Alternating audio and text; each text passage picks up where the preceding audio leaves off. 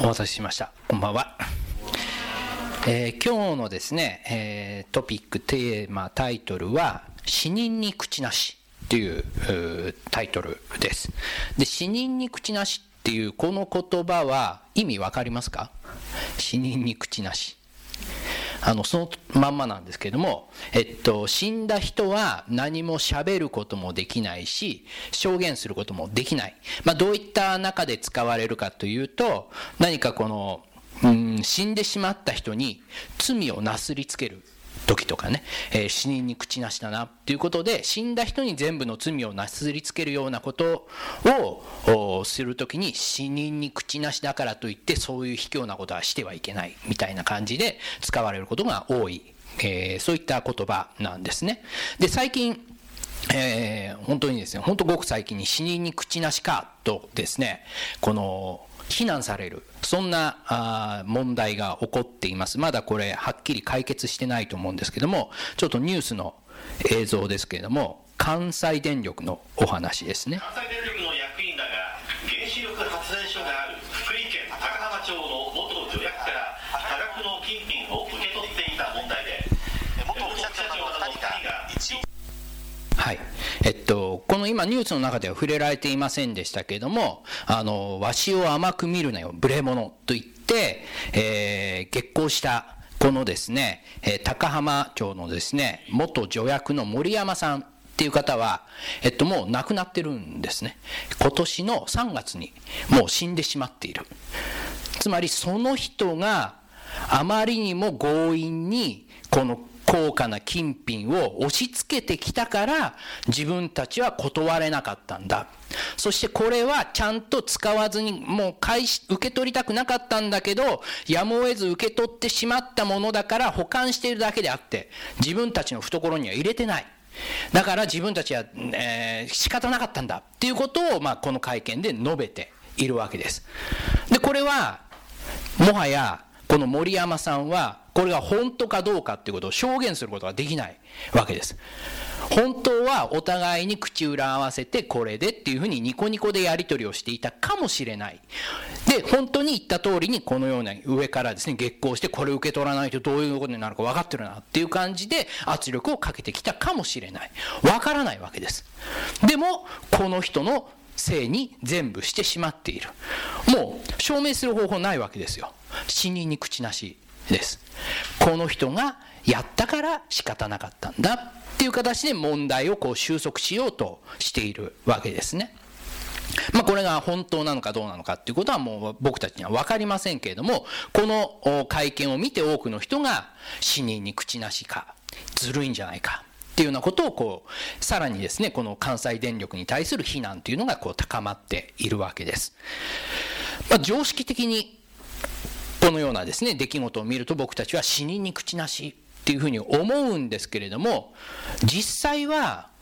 多くの人は果たして本当に死人に口なしと思っているんだろうか。死者は口を割ることができない。死者は何も弁明することはできないと心底私たち日本人は思っているのか。どうですか？って聞かれる多分おそらく多くの人が、いや、死にに口なしでしょうって言うと思いますけれども、僕たち日本人が持っているいわゆる死生観というもの、特に死んだらどうなるかっていう考え方は、本当に死人に口なし、ああ、そうだそうだと言える考え方なのかどうか。で、これはですね、日本人はあんまり宗教にですね、興味がない、宗教を信じていない、特定の信仰を持っていないと言われてますけれども、日本人が信じている宗教的なものっていうこうアンケートを取るとですね、44%の人が死後の世界があるって信じてるんですよ。日本人の。半分近くの人が死んだ後の世界っていうのがある。え、そしてちょっと減っていきますけれども、その死後の世界というのは、いわゆる天国であるとかですね、地獄であるという人が3割から5割近くの間ぐらいの人が信じてるわけです。3人に1人ぐらいが死後の世界はある。死んでも人間は何らかの形で活動している。そんなことを信じているわけです。宗教を信じてますか特定の信仰を持ってますかと聞くと、28%ぐらいの人しか、はい、私は信仰を持ってます。宗教を信じてます。受け入れてます。っていうふうに答えないんですけれども、実に多くの人が、なんか独特な死生観っていうものを持っている。そんな国であるということが分かります。宗教を持っていない、何も信じてませんよと言ったら72%も多い、いるわけですよね。でも、信じてないけれども、死後の世界はある。こういうことをですね、こう、日本人は多く考えているわけです。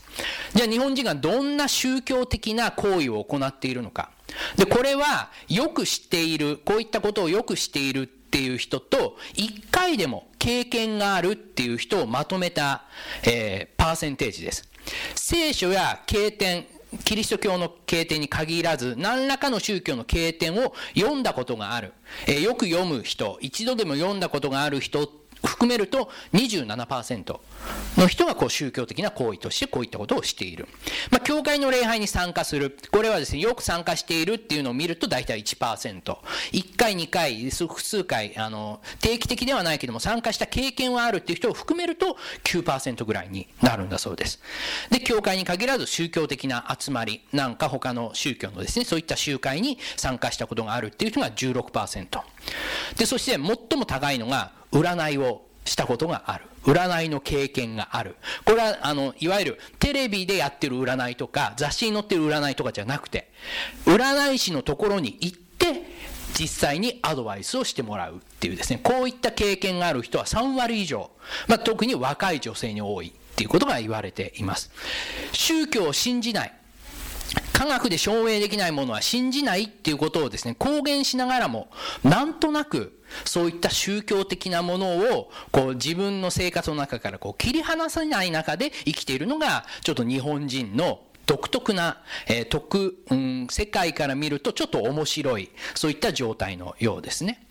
で、ここはですね、比較的、えー、ちょっと低い、えー、割合のものを載せましたけれども、宗教を信じてない人が70%以上いるものの、宗教的な行為としてよくしている、やったことがある。95%もの人が宗教的な経験としてこういったことをしたことがあるってものがあるんですね。ほとんどの日本人が経験しているもの。宗教なんか信じてないよという人が7割いるのに、95%の人はお墓参りをしたことがある。これは間違いなく宗教的な行為です。科学で証明できないものは信じなかったらお墓参りなんてする必要ないわけですよ。そうですよね。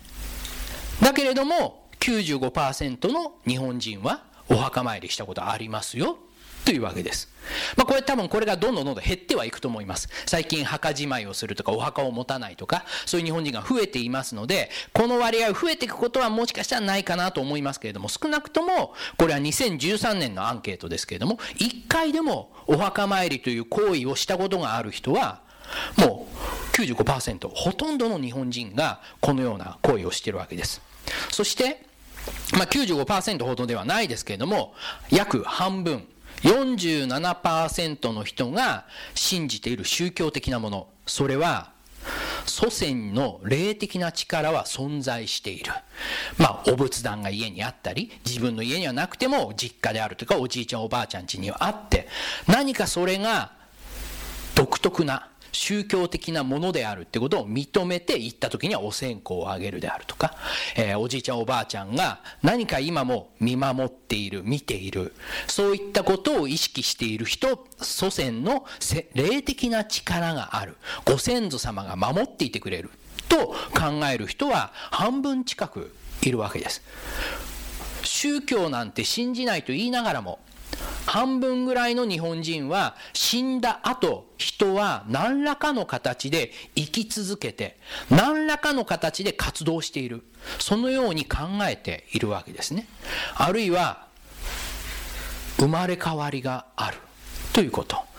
次は人間に生まれるかどうかわからないけれども、動物になってしまうかもしれないけども、この命のサイクルが終わったらまた別の生き物として、別の魂が別のものに、生き物に宿って存在し続けること、ぐるぐる回って永遠に生き続ける。そのような存在が人間なんだ、魂なんだっていうふうに捉えている。こういう人も36%いるわけです。宗教的ではないと言っている多くの日本人。72%の人が宗教なんて信じないと言いながらもより多くの人が特に死後のことについては信じている。声を高らかに信じてますと言えないまでもいやそんなものないでしょとはっきり言えない。ぼやけた中で私たちはこの生きているっていうことが分かります。非科学的なことであるけれども、この死にまつわることについては、多くの人が、うーん、一体何が本当なんだろうっていうことで、えー、自分の考えを整理できない、そんな状態でいるっていうことがわかります。つまり日本人の宗教観をちょっとこの部分だけでまとめてみると、日本人は宗教なんか信じないと言いながらも、死後の世界というものがあり、死者が何らかの形で存在し続けて、何らかの活動をしているんじゃないかと考えている人は約半分ぐらいいるっていうことなんですね。もちろん僕たち、えー、このキリスト教、聖書を学ぶ僕たちもこのようなえー、この世界で生きていることで終わりではない。そのように考えています。今日のトピックは、人は死んだらどうなるのか。そしてそれを特に聖書ではどのように教えているのか。ということ。ここに注目をしてですね、考えてみたいと思うんですね。私たちもこのキリスト教という宗教の一部です。そして死んだ後のことについては、これは聖書を通してしか私たちは学ぶことができない。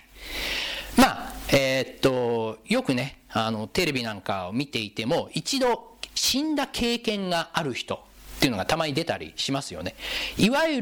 る、その生死の境をさまよった人という形でこう出てくるわけですけれども、これは科学的に、ここで科学を持ち出すとですね、科学的に言えば死んでないんですよ。はい。死に、死にそうになったというのはもしかしたらその通りかもしれませんけれども、でも死んでないからいるわけです。生きてるわけです。ですから、実際に死んだ経験がある人っていうのはいないわけですね。で、そのような中で、では、じゃあ、えー、これはですね、えー、死んだ人の体験っていうことを聞いてそこから判断するっていうのは極めて危険と言いますか主観的なものでしかありませんのである程度え客観性に基づく、まあ私たちは聖書というものを通して死がどういうものなのか、人間は死んだらどうなるのかっていうことをちょっと今日はですね、ご一緒に考えてみたいと思います。まあ、死というものはですね、まあ、できれば僕たちは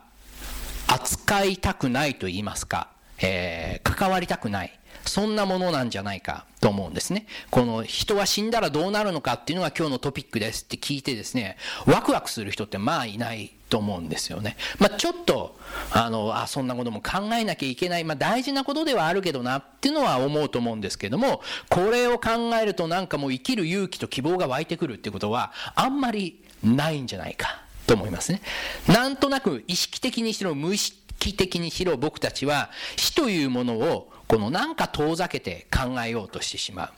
う。で、そういったことが影響しているのかもしれませんけども、実はこれはキリスト教会でも統一した見解というのがないわけですよね。ある教会では死んだ後も人間は魂、別の形、霊魂のようなそういった存在となって、まさしく別の世界で天国であるとか地獄であるとか、そういうところで生き続けると考える、え、教える、そういったキリスト教会もあります。これはどちらかというと日本の宗教観というものと近い、そういった考え方かと思うんですけれども、まあ、聖書は果たしてそう言ってるのかどうか、それが聖書通りの死後の状態なのかっていうことを、ちょっと今日はですね、特に集中して考えてみたいと思うんですね。で、僕たちは死についてできれば考えたくない。これはですね、えー、サマーセット・モームというですね、まあ、えー、小説家なんですけども、こんなことを言ってるわけです。生きるための唯一の方法は、自分がいつか死ぬことを忘れることだ。いつか死ぬことを忘れた時に、本当に、なんだろう、のびのびと生きることができる。いつか死ぬと思ったら、本当にもう生きてることがつまんなくなる、苦しくなる。っていうことを、まあ、こんな正直なものをですね、こう、コメントを残しているわけですね。で、果たして、まあ僕たちは本当に死ぬことを忘れて生きることが、えー、ふさわしいことなのか。まあそれをですね、一瞬忘れたとしても聖書ははっきり言っています。生きている者は少なくとも知っている。自分はやがて死ぬ。ということを。一瞬そういったものを忘れて生きよう、死ぬなんてことは考えないようにしようといったところで、その自分が死ぬっていうことを覆せるかというと、決してそうではないですよね。と聖書は言うわけです。少なくとも生きて何か考えることのできる人間は、みんな分かってるでしょ？自分はいつか死ぬっていうことを。つまり聖書はその死への備えというものをきちんとしましょうね。死とはどういうものであるかっていうことをきちんと捉えて死への備えをしましょうねっていうことを言っているわけです。近年、私たちの生活の中では死というものが非常にえー、なんか遠いものになりつつあるということが言われています。まあ先ほどのえー、名言ではありませんけれども、死を忘れようとする。これは意識的にそうしなくてもですね、私たちの日常の中から死というものが遠く切り離される、そんな生活様式になってきたと言われています。これは1977年、えー、昭和52年のデータなんですけれども、人はどこで死ぬかというと、その今からですね、約40年前までは、71%の人は死に場所は自宅だったわけです。家で死ぬっていうのが一般的えー、普通の日本人の死に方だったわけですね。そして、病院で死ぬっていう人はたった18%しかいなかった。40年前はそういった時代だったわけです。日常生活の、まあ、身近なところに死というものを意識せざるを得なかった。わけですね。ただ単に突然死ぬっていうわけではなくて、だんだんだんだん老いていく人を見ていくわけです。衰弱していく人を見ていくわけです。家の中にそういう人がいる。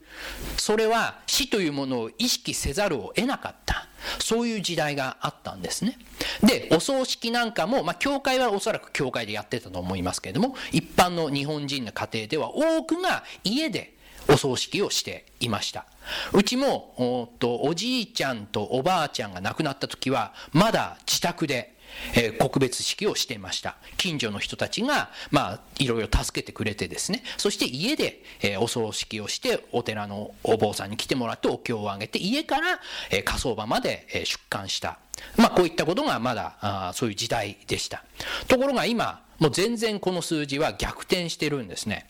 今自宅で死ぬ人は13%しかいない。多くの人は自宅が死に場所ではないんですね。多くの人が病院で死ぬようになりました。79%だからこの数字だけを見てですね病院に行ったら死ぬっていうことを言う人がいるわけですよ。死にたくなかったら病院行かない方がいいって。病院に行ったら病院は死ぬ場所だから。もう家だったら死なないみたいなことをですね言う人いるんですけれどもまああの結果はあんま変わんないと思うんですけれどもあのでも死に場所としては病院っていうものが8割近くになってるわけです。で病院っていう場所は日常からは切り離されてますよね。たまにお見舞いに行くことがあるかもしれない。えー、全く合わないということはないと思いますけれども、自分の日常の中から死ぬ人、死に向かっている人っていうのは、もう切り離されてしまうわけです。そして、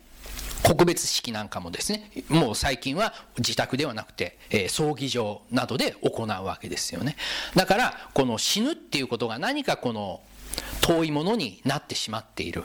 死というものを意識しなくても、まあ、日常は淡々と進んでいってしまう。そういった世の中に僕たちは生きているわけです。意識することはあんまりないかもしれません。でも、聖書は間違いなく死ぬと言っている以上は僕たちはこの問題から切り離されて、えー、切り離して、えー、この世界で、えー、生きていくということはできないと思います聖書は一体死という問題についてどのように教えているのか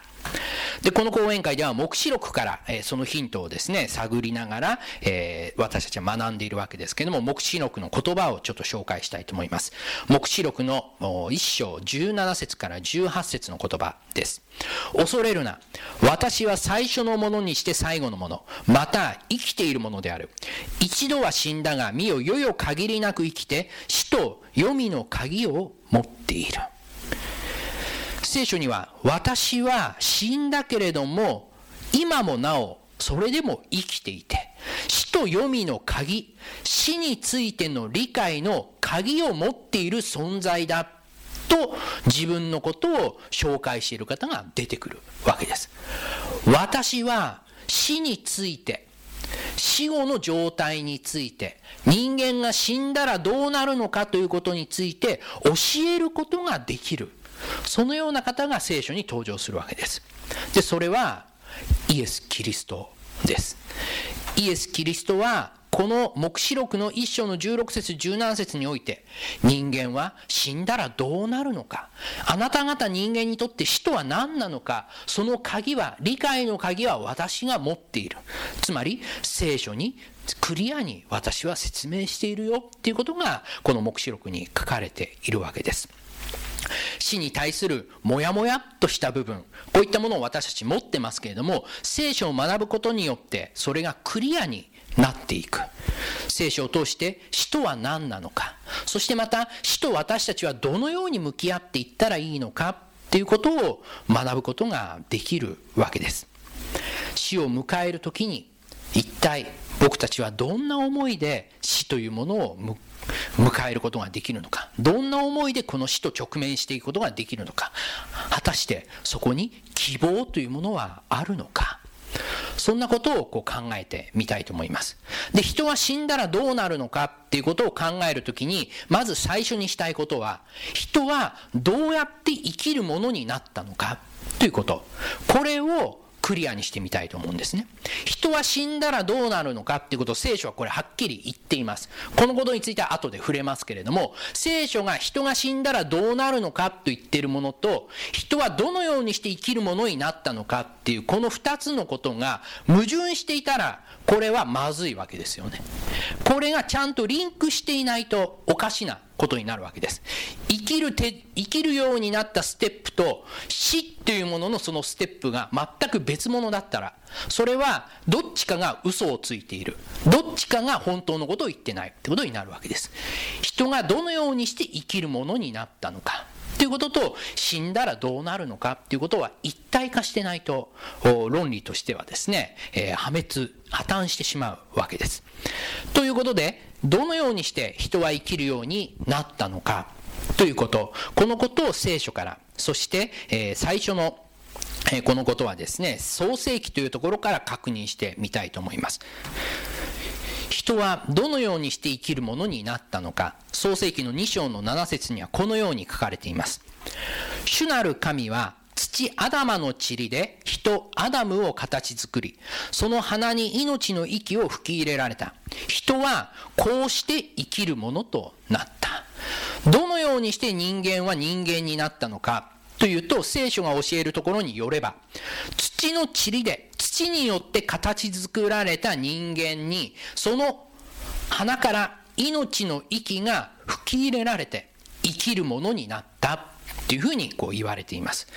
で、ここで注目したいのは、人はこうして生きるものになったっていうこの生きるものというのはですね、これは生きる魂、生きた魂というふうに訳すこともできる言葉なんですね。聖書で意味する魂っていう言葉といわゆる一般的に特に日本人が考える魂っていう言葉同じ言葉なんですけれども意味が違うんですね。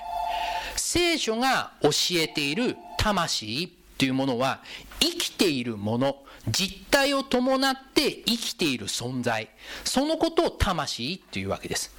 でも一般的に世間一般的に言う魂っていうのはこの肉体を離れて見えない形でふわふわと存在しているものを魂っていうふうに呼ぶと思うんですけれども聖書はそれを魂とは呼ばないわけです。聖書が魂と表現するものは、つまり簡単に言うと私たち今この状態、これが生きた魂。私たちが今こうして普通に生きている状態が魂の状態なんですね。つまりこの土の体から土の形からですね神の命の息が離れた時に魂という状態で存在することはありえないんだっていうことがこの聖書が教える魂なんです。人がどのようにして生きるものになったのか。土の塵で形作られたものに命の息が吹き込まれる時。この時に人間は生きるものとなるわけです。神が土の塵で形作ったものに命の息が入らなければ生きるものではありえないわけです。ですからこの土の塵と命の息が組み合っていないと生きたものじゃないっていうわけです。その別々で存在して生きた魂になるっていうことはない。土の塵だけで生きていることがないように。神の命の息だけが生きていて私たちの何か意識がそこに宿っているってこともありえませんよと聖書は言うわけです。聖書が教える魂とはいわゆる霊魂ではありません。魂とは命そのものなんです。人間の存在そのものが魂であってこのように死んでしまった人間から見えないこう透き通ったような、えー、形でこう存在するのが魂ではないんですね。この右側の写真は聖書が教える魂ではありません。左側のこの赤ちゃんつまり私たち人間こそが魂だというふうに聖書は教えるわけです。見えない別の形になってふわふわと存在しているものこれは魂ではありません。そのような存在はありえない存在だと聖書は言うわけですね。では先ほどは生きたものになる公式を勉強しましたので死んだものになるっていうのはその反対なんです。土の塵から神の命の息が取り去られる時生きたものから死んだものになる。ということですね。つまり死ぬっていうことはどういうことかというとこの私たちの体これから神の命の息霊が離れてしまう時に私たちは死んだものになる。で生きているものが魂ですので魂というものが残り続けて何か別の存在になるということは聖書では教えていないんです。命の息が離れたら土の塵しか残らないんです。何も残らない。聖書ははっきり言います。死はどういうものか。塵は元の大地に帰り霊は命の息は与え主である神に帰る神からふーっと吐き出された命の息ですからその命の息は神様のもとに帰っていくこれが聖書が教えるところの死の状態だっていうわけですね。まあ、これをですね、いろんな形で例えて理解することが、できると言われていますけれども、例えば、まあ、今日僕も使っていますけれども、このノートパソコン、えラップトップのこのコンピューターですね。これ自体、コンピューター本体というものがあるわけです。で、このコンピューターは、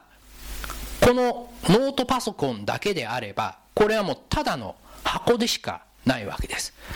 例えるならばこのコンピューターの本体というものが人間の体、土の塵で作られた体であるわけです。存在はしていますけれども、これだけでは使い物にならない、ただの物体でしかないわけです。そこに命の息に例えられる電流、電気が流れることによってですね、初めてこのノートパソコンは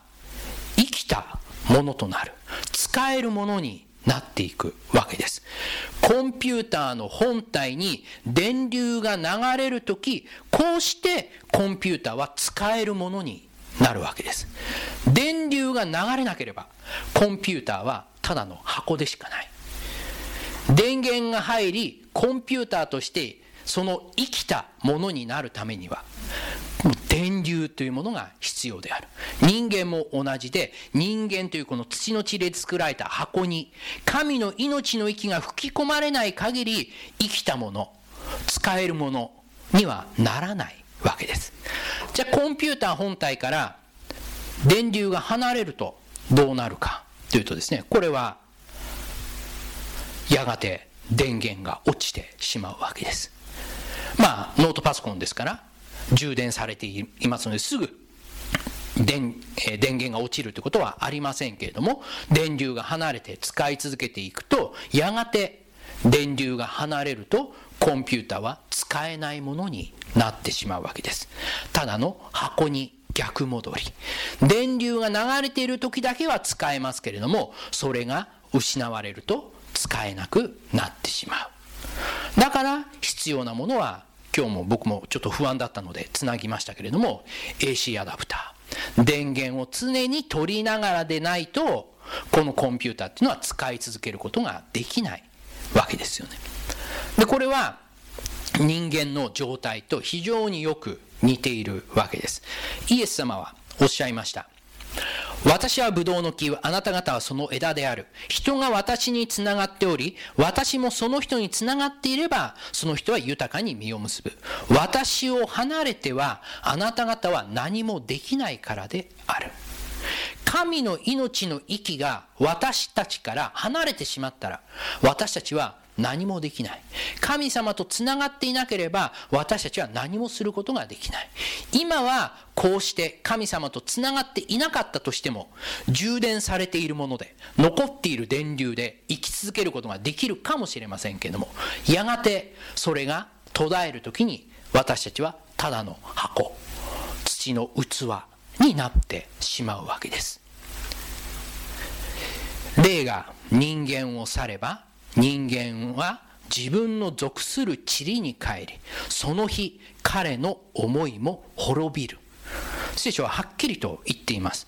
私たちが塵に帰る時思いはなくなるっていうわけです。思いだけが意識だけが残ってどこかに存在し続けるっていうことを聖書は言ってないんですね。霊が人間から離れてその離れることによってこの体も不思議なことに朽ち果てていくんですね。朽ち果てていった時に、じゃあ思いだけは残り続けるかというと、そうじゃないよと聖書は言うわけです。霊が離れて、塵も大地に戻った時、思いもまた失われていく。意識が残り続けることはありえないというのが聖書の教えなんです。聖書におけるこの魂というものは永遠ではないんです。この永遠であるとか、不滅であるとか、不死っていう言葉。実はこの言葉は聖書において特別な言葉なんですね。いろんなものには絶対使われない言葉なんです。永遠、不死、不滅。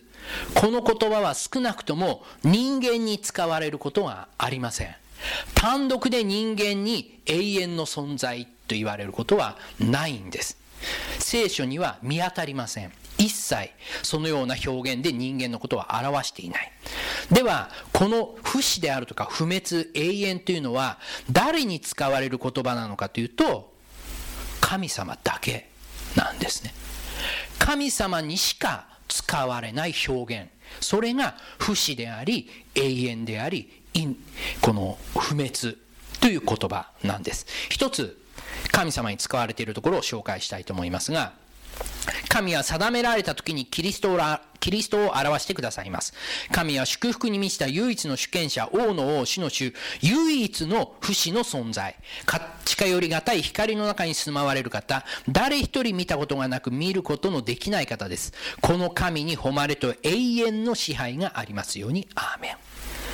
唯一の不死の方。これは神様だけだっていうふうに聖書は言うわけです。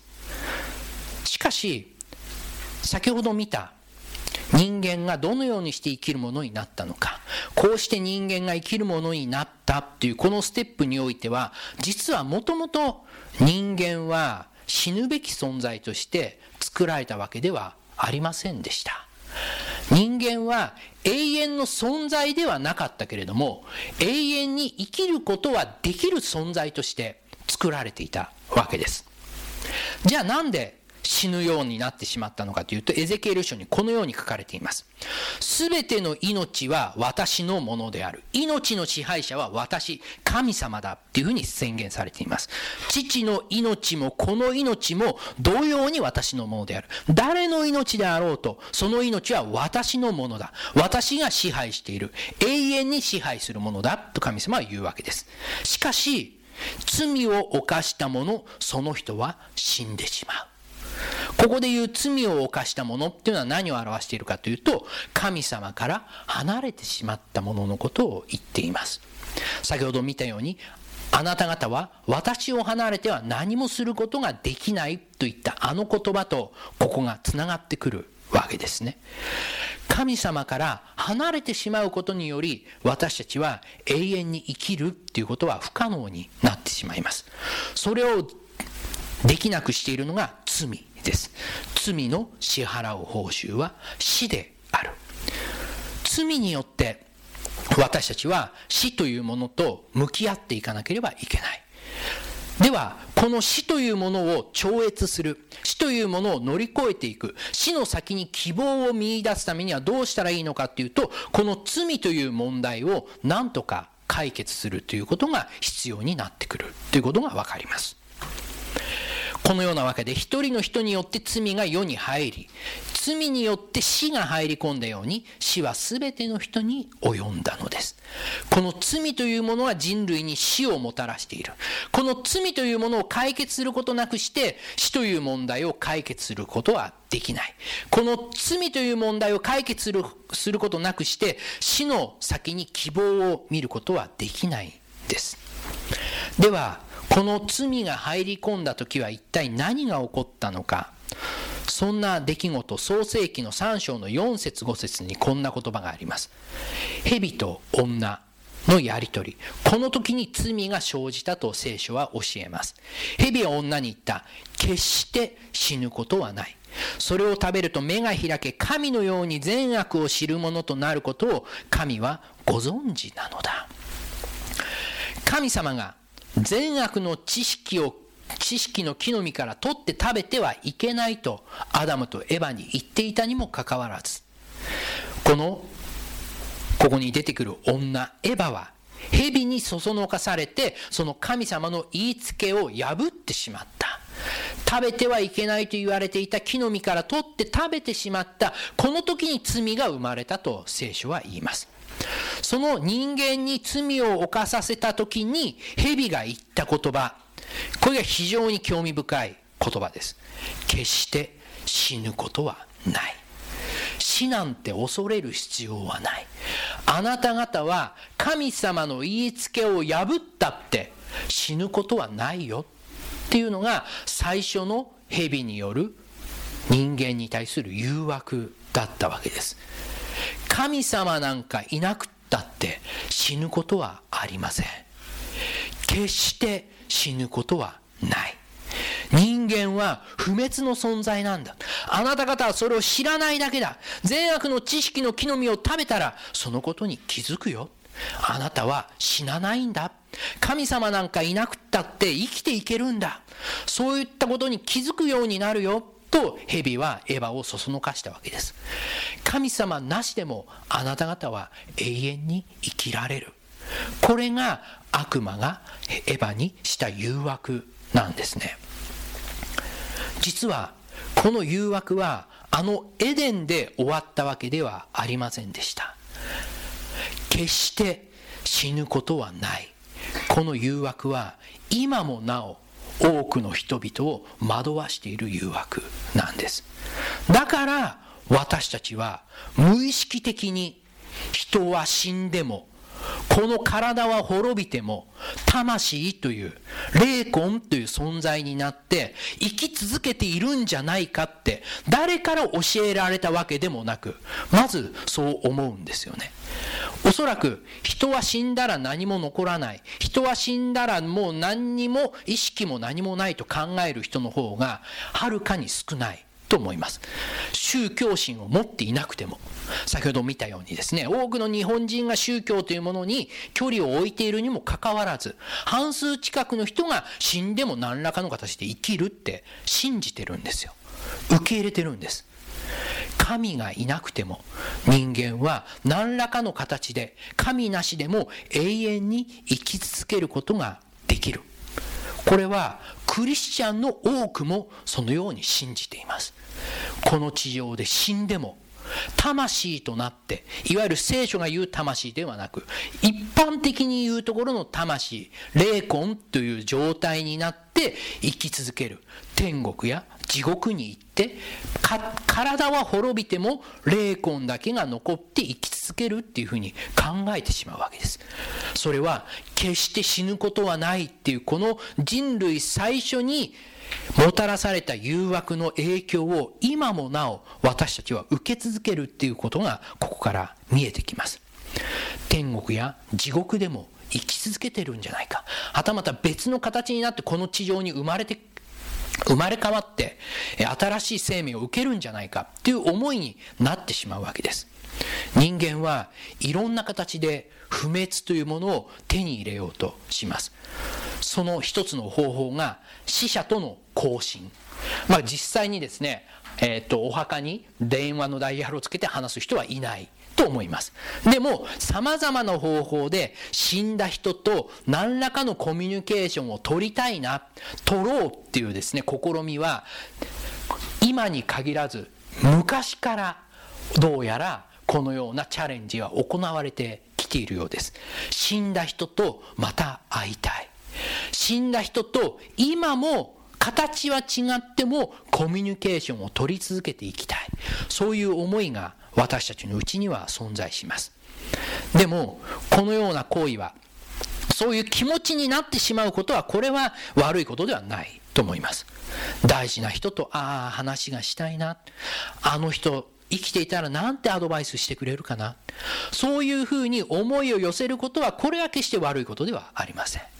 でも聖書はそのようなことはありえないと言っている以上その死んだ人が意識が残り続けて何か考えてアドバイスができる状態にあると言ってるならまだしもそういう状態ではない。無意識の状態だと聖書が言っているのに何か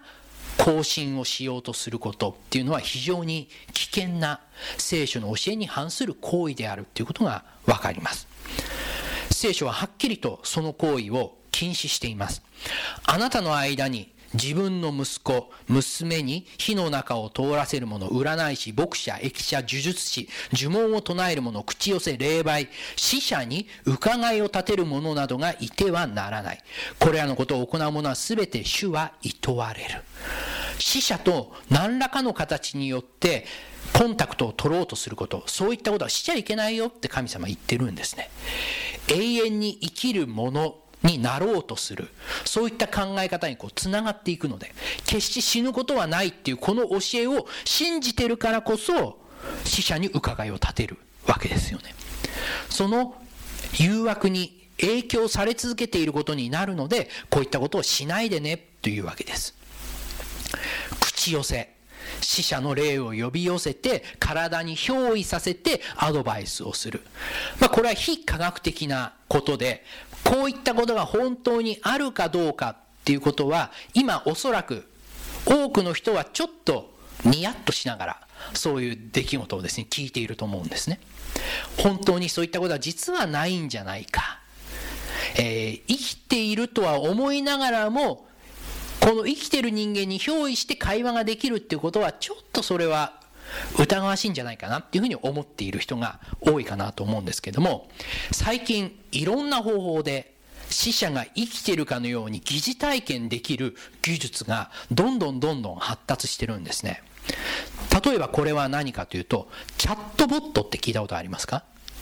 自動的に、えっと、AI の機能でチャットまあ、LINE なんかのようにですね、メッセージを送ったら返してくれる。そういった機能があるわけです。たまによくお店とか通信販売とかのホームページとかに行くと、何かお困りですか？みたいな感じで自動的にこうチャットが起動する場合があります。で、あれは大体ですね、AI による、えー、チャットロボットなんですね。打ち込むと定型文がこう返ってくるわけです。質問に対して答えてくれるわけですね。で、こういった機能がだんだんだんだんですね、発達していて、今どこまで可能になっているかというと、例えば、亡くなってしまった人のスマートフォン。このスマートフォンにはあらゆる生きていた時の情報がギュッと凝縮されて、記憶されていますから、それを AI に読み込ませるんですね。そうすると、あたかもその人が生きていたかのような、その人がまるで返してくるような口調で、言いそうなことで返事をくれる。そういった技術がもう完成してるんですね。まあお金は多分かかると思いますけれども、できるんですよ。亡くなった人とチャットすることができるんです。え、こんなの嘘じゃんって思うような感じではなくて、本当にその人からもらえる、もらっているようなメッセージとして受け取ることができる。これは疑似体験ですね。そしてそれだけではなくていろんな技術があります。これはですね、あるもう NHK がやってた番組なんですけれども、こういった番組がありまして、ちょっと、あの、メイキング映像なんですけれども、もう科学の技術でここまでできるんですよ。ねこ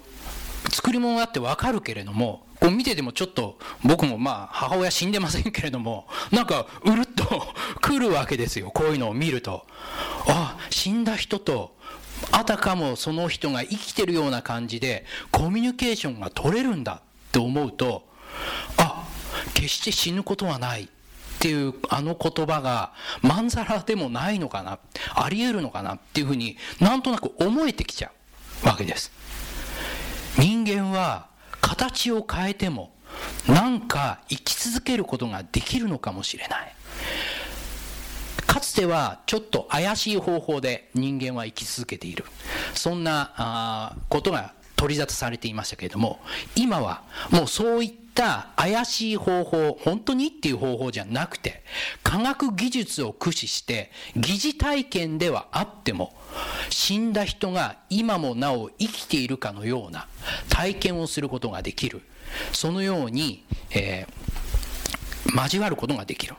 で今見たのはもうスクリーンの中ですけれどもこれ以上の研究がもう進んでるんですね。でこれは右側マイクロチップ。です。このマイクロチップを体内に、えー、埋め込むことによってですねその人がえー、生きている間に経験したことを、まあ、今脳で記憶してますけれどもこのチップに記憶できるようになっていくそういった研究が進んでいるんだそうです。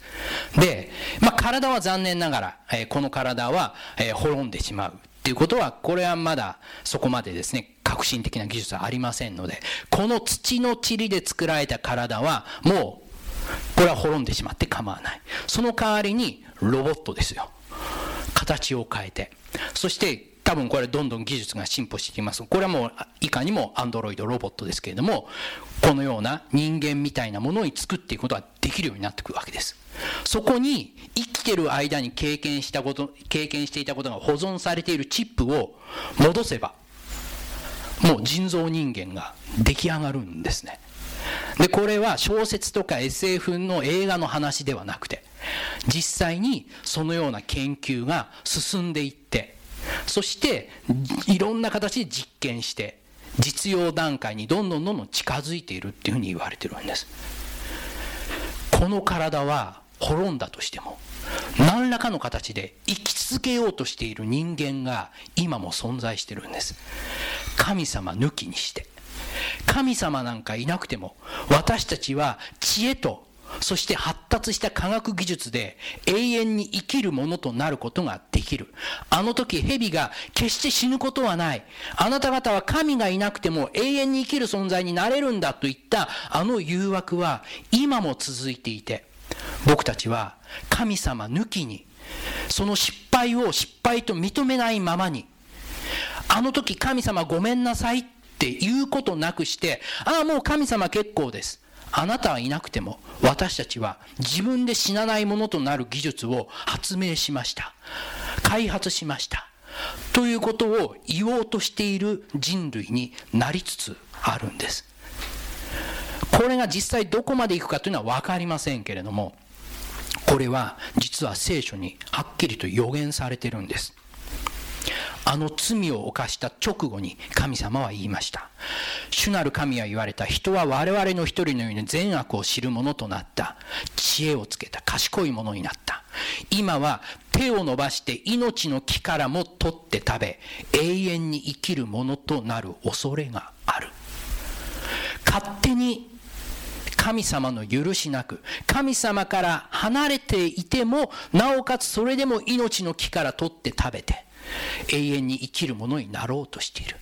命の木の実は食べること禁止されてませんでした。それは善悪の知識の木の実を食べないでいる状態の時には、神様に従っている状態の時は、命の木から取って食べることが許されていました。ところが、命の木からは善悪の知識の木の実から取って食べたものが命の木から取って食べてはいけないんです。でも、その罪を悔い改めずに、それをやり直さずに人間は勝手に手を伸ばして命の木から取って食べて、自らの力で永遠に生きるものになろうとする。そういうことが聖書に神様は憂いていたわけです。決して死ぬことはない。この言葉を持ち続けて、信じ続けて生きようとするわけです。でも、聖書ははっきりとそれはいけない。それはできないと言います。先ほども読みました。生きている者は少なくとも知っている。自分はやがて死ぬ。ということ。しかし死者はもう何一つ知らない。彼らはもう報いを受けることもなく、彼らの名は忘れられる。人間は神様から離れたら死ぬんです。そして意識も思いも何にもなくなるんです。それに抗おうとしている人間は確かにいますけれども、それは自然に反するというんです。その愛も憎しみも情熱もすでに消え失せ、太陽の下に起こることのどれ一つにももう何の関わりもない。人間は一切この地上で起こることとは一切関係を持たなくなる。これが罪を犯してしまった善悪の知識から取って食べてしまった人間の末路だって言うんですよね。じゃあ僕たちはもう死に対しては希望も何もないのか。勝手に手を伸ばすことも許されない。自力で永遠の命を得るものになることは禁じられているんだとしたら、何もないのかというと、当然そんなことはないわけです聖書にははっきりと天国ということが教えられています。でも、この天国っていうことを考えるときに気をつけなければいけないこと。それはまだ今の時点では完成してないっていうことなんです。私はまた新しい天と新しい地を見た。最初の天と最初の地、つまり今私たちがいるこの天地が去っていった後、新しい天と新しい地が完成すると聖書は言うんです。つまり今どこかに天国がある別の世界があるっていうことは聖書は言ってないんですね。この世界がなくなってからこの世界が去っていった後新しい天国新しい天地が完成するというわけです。その新しい天地ではどういったことが起こるか続けてこのように書かれています。彼らの目の涙をことごとく拭い取ってくださる。もはや死はなく、もはや悲しみの嘆きもロークもない。最初のものは過ぎ去ったからである。この天国、完成するべき天国は、そこには悲しみも嘆きもロークもないと言っています。今もし天国があるのだとしたら、そこにいる人はおそらく悲しみ、嘆き、ロークと切り離せないと思います。なぜならば、この地上がまた存在していて、この地上を見たときに、その地上の様子を見て、悲しみ、嘆き、ロークっていうものを生じずには折れないでしょう。例えば、みんなが亡くなってしまった後、みんなの友達がこの地上で苦しみ悲しんでいる姿を見て何にもマイナスの感情を持たないのだとしたらそれはちょっと人としていかがなものかなと思います。でも天国ではそういったことはないって言うんですよ。天国にいる人は嘆いたり悲しんだりすることがない。じゃあ天国に行くとそういった感情が消え失せるのかと。そうではありません。天国はまだないから。私たちのこの状態を見て、この地上を見て憂う人はいないんです。苦しんでいる人は一切いなくなる。そのような状態にならないと天国というのはないんだというわけですね。その天国に入るためにはどうしたらいいのか。鍵は最初の聖句で確認したイエス・キリストにしかありません。罪の支払う報酬は死です。これも先ほど読みました。しかし神の賜物は私たちの主キリストイエスによる永遠の命なのです。ここに永遠という言葉が出てきました。私たちが死ぬべきものとなってしまった私たちが永遠の命を再び手に入れるためにはキリストにいただくしかないんです。自分で手を伸ばして命の木から取って食べることはできません。私の罪を認めて、罪を告白して、許しを求めて、イエス様に永遠の命をいただくことによってしか、私たちは不死、不滅、永遠の存在になることはできません。それ以外の方法で永遠に生きるものと回復される方法は聖書には紹介されていません。イエス・キリストのことを思い起こしなさい。私の述べ伝える福音によれば、この方はダビデの子孫で死者の中から復活されたのです。なぜイエスが永遠の命を与えることができるか。それは、キリストが永遠の命をもって死に勝利されたからだ。キリストは永遠の命をもって死に完全に勝利してご自分も復活しました。このことを覚えるとき、私たちは死という問題について、寂しいし、一時的な悲しみはあるけれども、悲しみ続ける必要はないと、聖書は私たちを励まします。兄弟たち、すでに眠りについた人たちについて希望を持たない他の人々のように嘆き悲しまないために、ぜひ次のことを知っておいてほしい。死について嘆き悲しまないためには、このことを知る以外に方法はないっていうんです。勝手に命の木の実に手を伸ばすことではなくて、別の方法で私たちは希望を失わないで生きることができる。イエスが死んで復活されたと私たちは信じています。神は同じようにイエスを信じて眠りについた人たちをもイエスと一緒に導き出してくださいます。死んだ人は眠りについていると聖書は言いました。今は無意識の状態。何も考えていない、何も活動していない状態、眠っているような状態ではありますけれども、イエスを信じてそのような状態になった人を永遠の命を与えようとしているイエスは、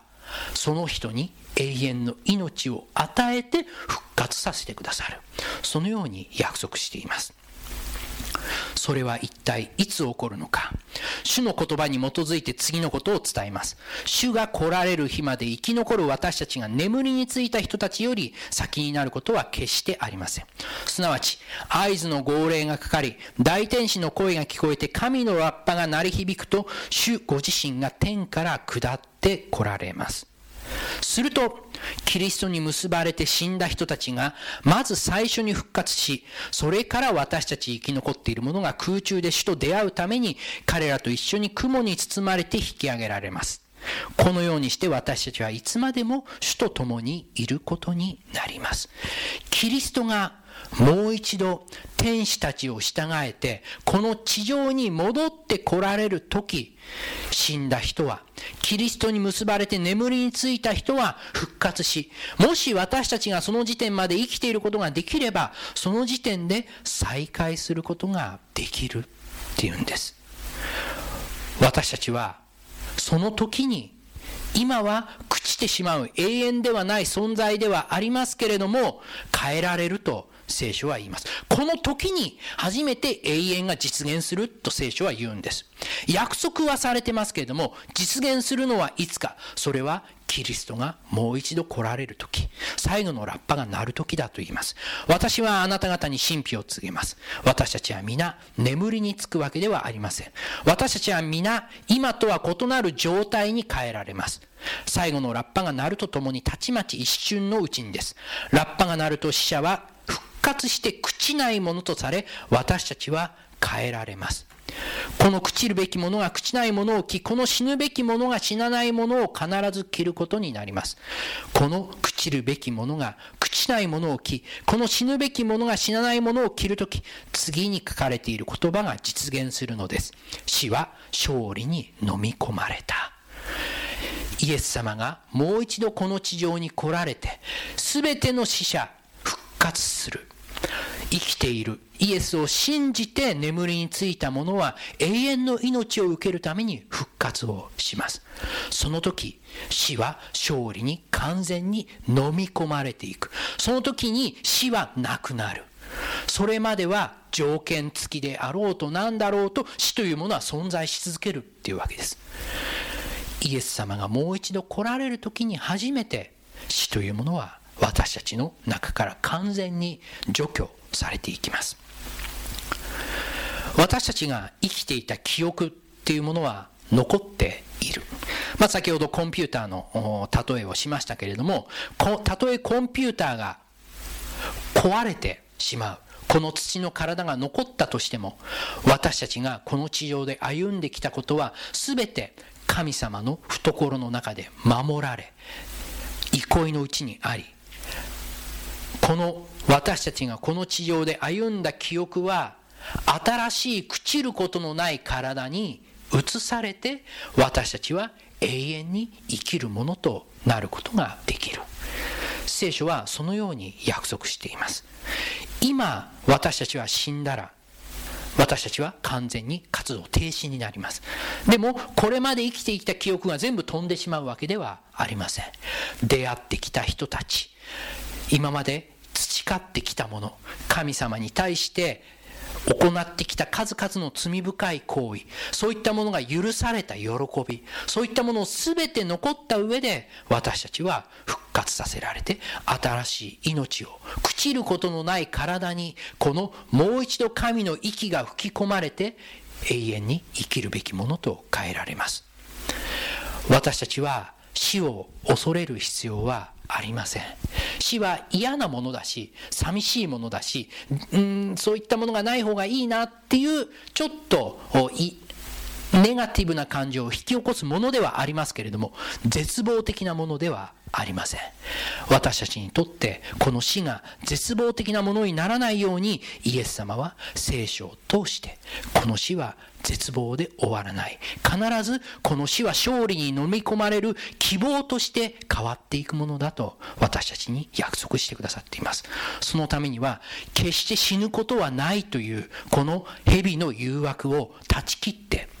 神様抜きに永遠に生きるものにはなり得ないのだということを私たちは今日認めて永遠の命を与えようとしているイエス様を心からお迎えしたいと思います。私たちの死に対する恐れや死によってすでに経験している悲しみがこの永遠の存在であるイエス様によって慰められるように一言お祈りをいたします。このメディアはオーディオバースの提供でお送りしました。オーディオバースでは福音を広めるためにお説教やセミナーなどの音声映像の無料配信を行っています詳しくは http コロンスラッシュスラッシュ www.audioverse.org へアクセスしてください。